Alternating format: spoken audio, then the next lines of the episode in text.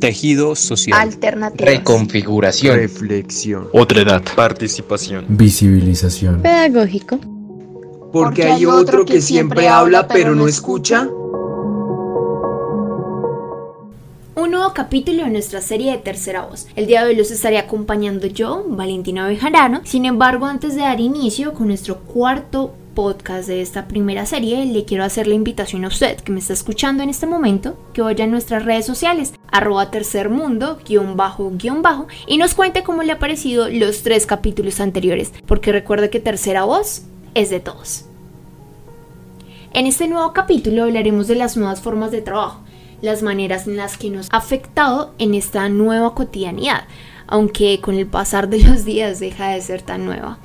Y hay un tema en el cual vamos a abordar y es, ¿se reconocen las nuevas formas de trabajo?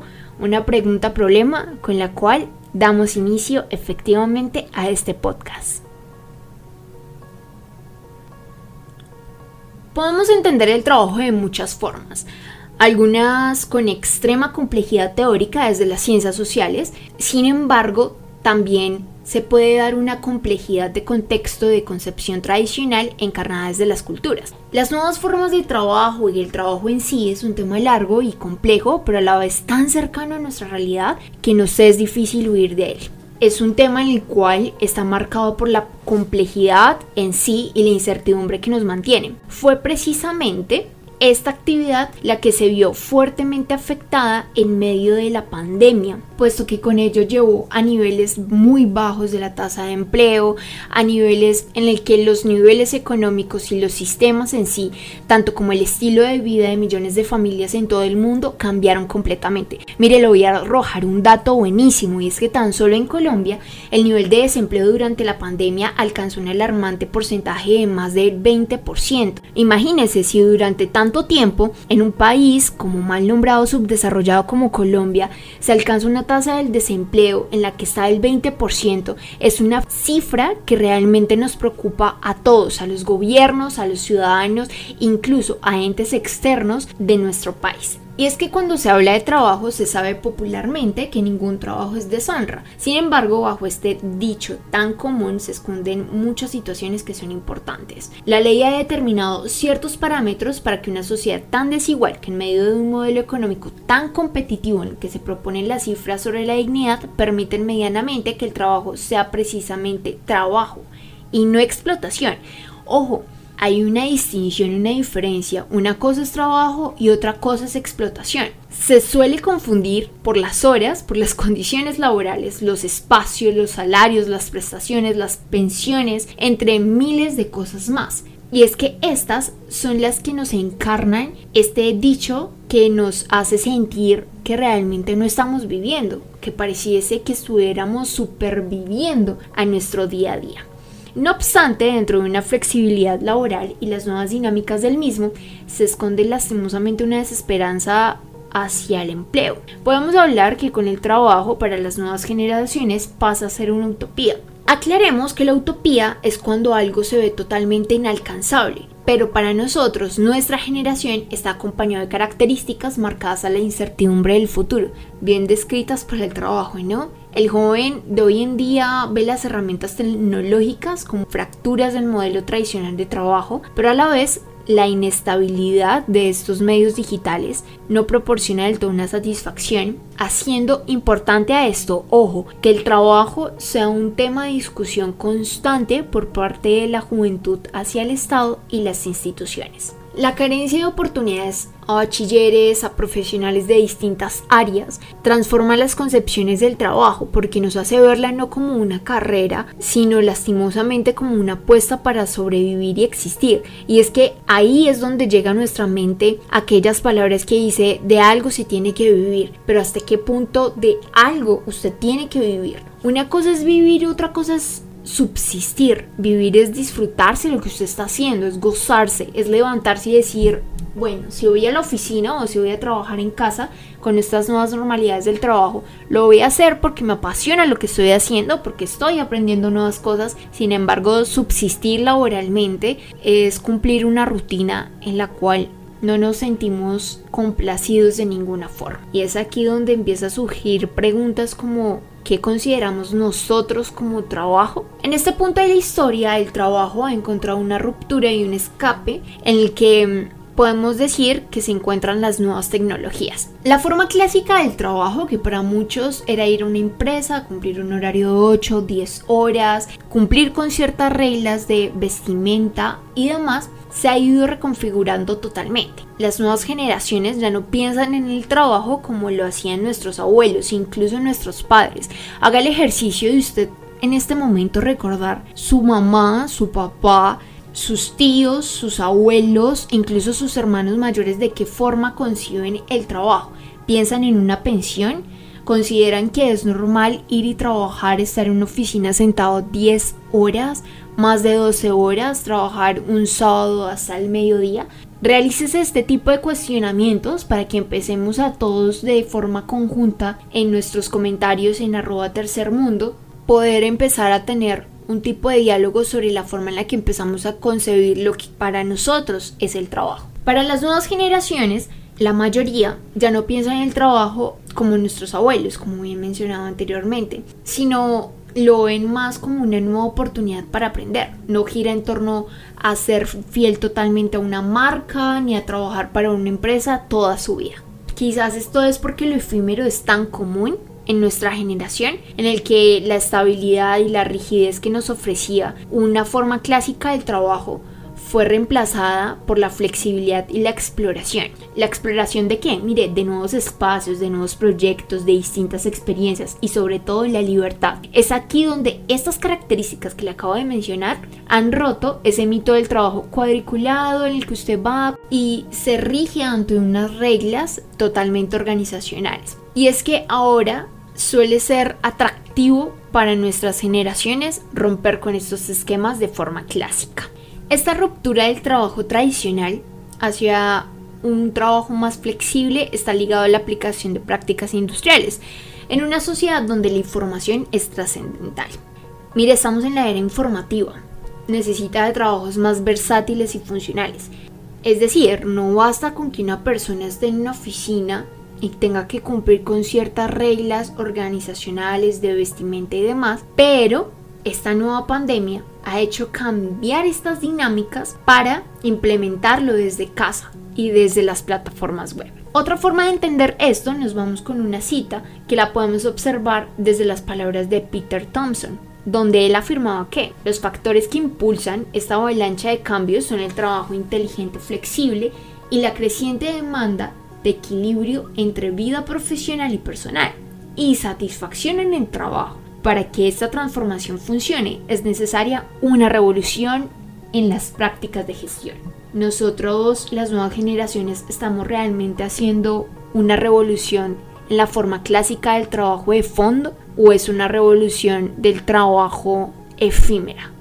Las empresas, las organizaciones ven que las nuevas dinámicas laborales transgreden el desarrollo de las personas. La falta de experiencia se aplica en muchos casos a tomar medidas que se necesite digitar o recolectar información. Eso ya depende de las metas que tengamos cada uno.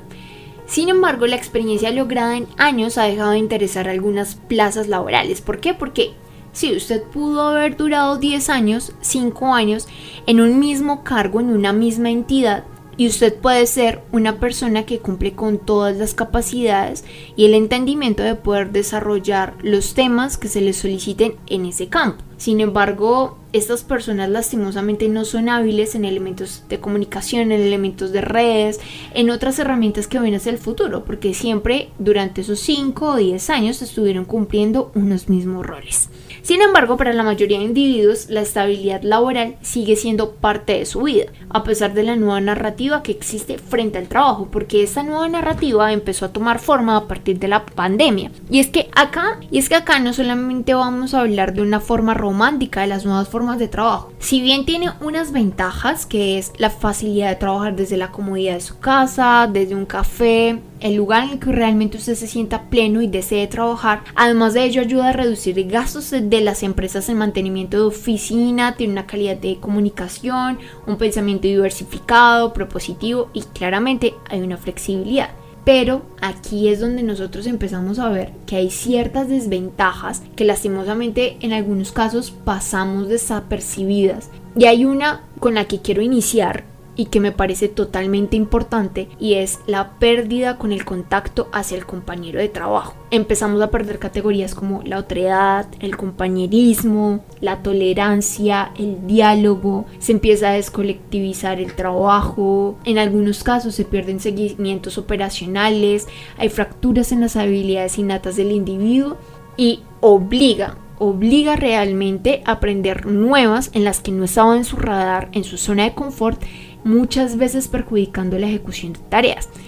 Además, si su lugar de trabajo es su casa, en la que usted es madre cabeza de hogar con tres hijos, a usted se suman varias cargas, ¿no? La carga de ser madre, la carga de ser mujer, la carga de ser trabajadora, en un trabajo en el que, si bien su horario es de 8 horas, se extiende en el que su horario como madre tiene que ser de 24/7 y en el que su horario de mujer, ¿dónde queda?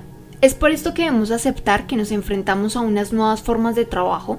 Como suele suceder en los momentos históricos, lo nuevo suele ser considerado como algo distinto. Tan solo recordemos que el arte moderno en su tiempo no era considerado como arte, imagínese usted. Las mujeres anteriores a las luchas por los derechos civiles no eran consideradas como ciudadanas, del mismo modo, las emergentes formas de trabajo en colaboración con la tecnología no son aceptadas como formas de trabajo en sí. Hagamos el ejercicio y recordemos algún youtuber, algún influencer. Usted en este momento está asumiendo la labor de esta persona como una forma de trabajo.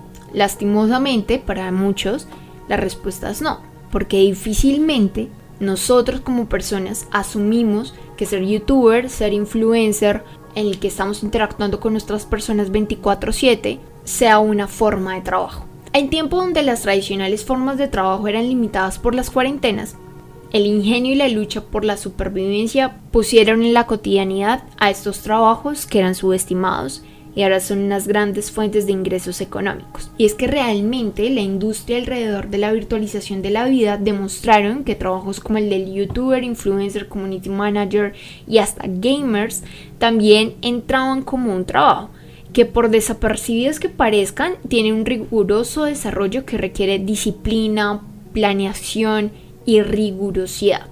A pesar de ello, esa disciplina para el trabajo flexible radica en procesos de informalidad.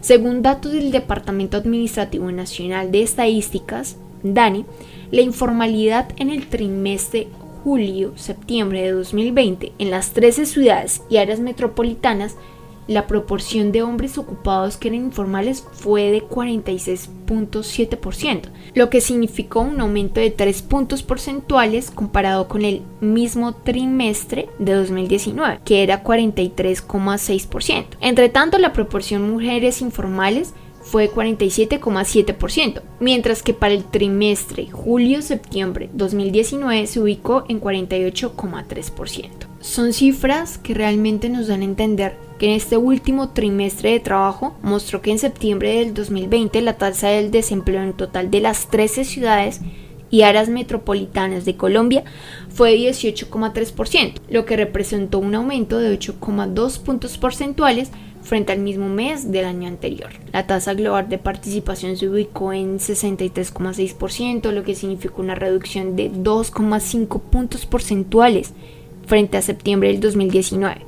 Entre tanto, la tasa de ocupación fue de 52,0%, lo que representa una disminución de 7,4 puntos porcentuales respecto al mismo mes del 2019. Ahora, viendo la gran posibilidad de actividades que pudieron convertirse en una fuente de ingresos a través de la tecnología y, y, con la ayuda de distintas plataformas como redes sociales, YouTube, Twitch, el reto aquí de verdad es cómo dignificar estas nuevas formas laborales, de qué forma empiezo yo a asumir, a aceptar, a reconocer estas nuevas formas laborales, a sabiendas que la dignificación no solo debe ser laboral, sino que tiene que encontrar reconocimiento en ello.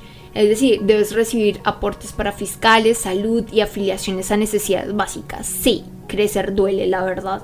Empieza uno a tener que pensar en este tipo de cosas en el que plataformas como YouTube, webcam incluso, deben percibir las preocupaciones a futuro de sus usuarios y colaboradores, donde realmente exista una posibilidad de aportar pensión, cesantías y así empezar a establecer relaciones acorde a un mundo laboral, porque son empresas, son entidades y las personas que están allí, no solamente sus consumidores, sino quienes están subiendo contenido, de forma directa están trabajando para ellos. Por ende, ellos deben reconocer a estas personas como trabajadores y brindarles estos reconocimientos que son favorables en el mundo laboral. Aunque las aplicaciones antes mencionadas las tengamos como referentes, muchos aún no las dimensionamos como un trabajo por lo novedosas, lo poco ortodoxas que resultan y no les damos el prestigio y las condiciones formales que merecen. Así que los invitamos a que participen, que nos digan su opinión sobre estas nuevas formas de trabajo y demos respuesta a estas preguntas problema. ¿Deberían ser reguladas por la ley las nuevas formas de trabajo o es mejor que sigan siendo una forma alternativa a las formas tradicionales de trabajo? Es de esta forma que damos cierre al cuarto capítulo de la serie de Tercera Voz. Les agradezco por haberme acompañado en este análisis de las nuevas formas de trabajo y que pudiésemos observar desde diversos puntos de vista las ventajas y las desventajas que tienen ellas. Les extendemos la invitación para que nos sigan escuchando. El próximo viernes será nuestro último capítulo de esta primera serie de Tercera Voz. Sin embargo, no olvides ir a seguirnos en nuestras redes sociales, en Spotify en Anchor, Tercera Voz, y en Twitter e Instagram, arroba tercermundo-bajo. Escucha, participa y reflexiona, porque Tercera Voz es de todos.